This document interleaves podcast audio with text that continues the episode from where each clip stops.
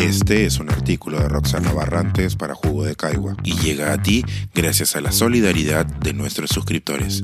Si aún no te has suscrito, puedes hacerlo en www.jugodecaigua.pe. Ahora puedes suscribirte desde 12 soles al mes.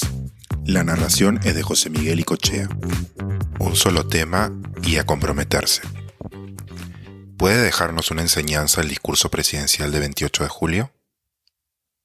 Pues sí ¿Por qué no? Sin embargo, no es por una humorada que comparto con ustedes esta reflexión, sino para echar luces sobre un elemento crítico que todo gobierno debe tener claro al término de su primer año. Se trata de un periodo clave para las reformas que requieren más capital político. Pero empecemos por lo básico.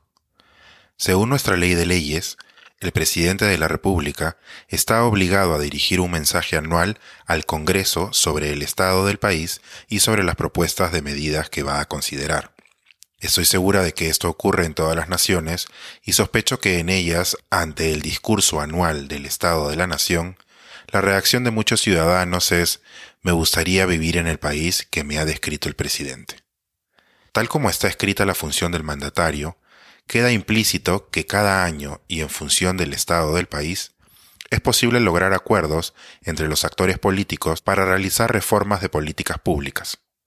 Los poderes del Estado deberían poder, valga la redundancia, implementar cambios en beneficio de los ciudadanos en cualquier momento de un periodo presidencial o congresal. Lo que me lleva al punto que quiero plantear bien podría resumirse en un diálogo de The West Wing, la serie del genial Aaron Sorkin, el presidente de los Estados Unidos tiene solo una ventana de un año para plantear cualquier cambio significativo de políticas, incluso si logra ser reelegido y llega a gobernar ocho. ¿Qué explica la ventana de un año?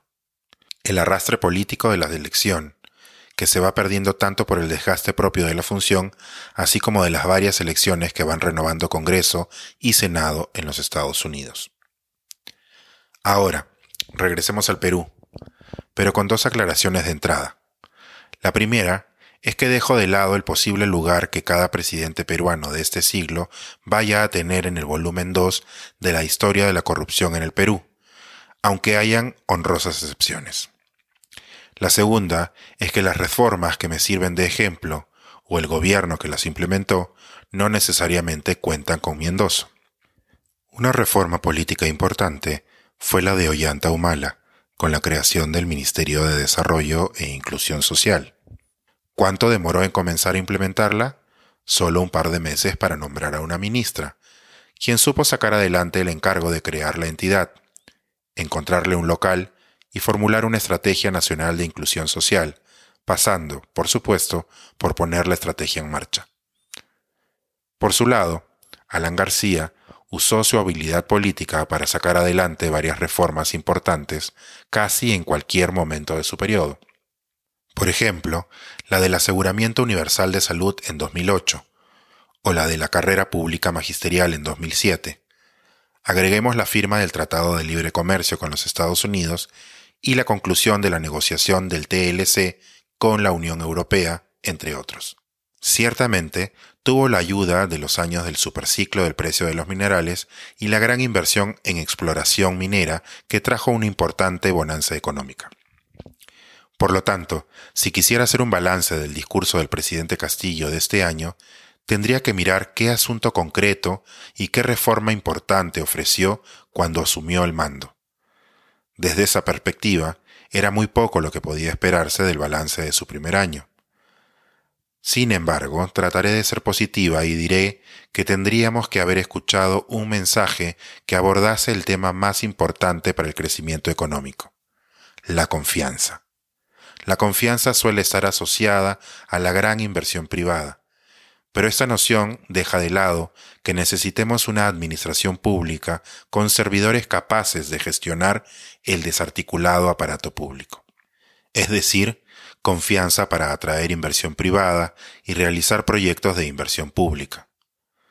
La moraleja que queda para todas las candidatas y candidatos a gobiernos locales y regionales que elegiremos en octubre es que seleccionen un solo tema, que sea factible de sacar adelante en un año y que se comprometan con él.